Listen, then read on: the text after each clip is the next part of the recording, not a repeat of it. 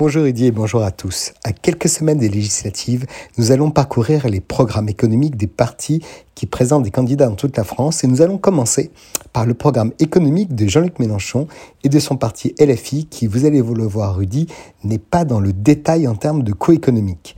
Encore moins quand Jean-Luc Mélenchon se déclare prêt à être Premier ministre d'une future cohabitation avec sa grande union de la gauche et écologique. Nous allons égrener ses propositions phares. Première proposition, porter le SMIC à 1400 euros net. Avec les hausses automatiques, le SPIC net mensuel atteint déjà 1302 euros et devrait continuer à progresser pour suivre l'inflation. En augmentant le coût du travail, la mesure risquerait de dégrader la compétitivité des entreprises qui seraient par ailleurs privées du crédit d'impôt de compétitivité emploi converti par Emmanuel Macron en baisse de cotisation sociale. On vise par LFI et le Front de gauche un SMIC à 1700 euros net dans un délai de 5 ans, rien que ça. Deuxième proposition, offrir un revenu universel aux jeunes. Il promet une allocation de 1063 euros pour tous les jeunes détachés du foyer fiscal de leurs parents.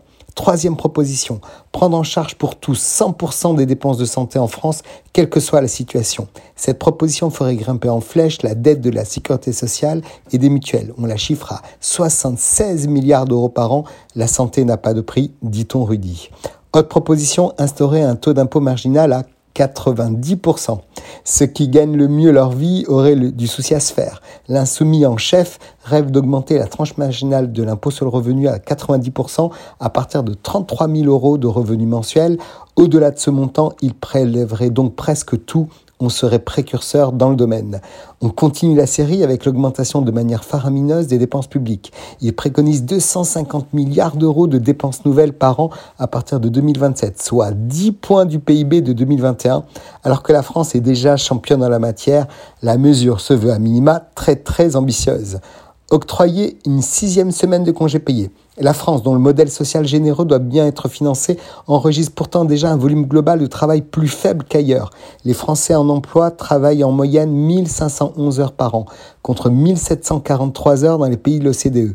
Mélenchon veut aussi appliquer les 32 heures pour le travail de nuit et les métiers pénibles. Enfin, last mais notre liste, une retraite pour tous à 60 ans avec un minimum au SMIC. Cette mesure coûterait la bagatelle de 30 milliards d'euros par an.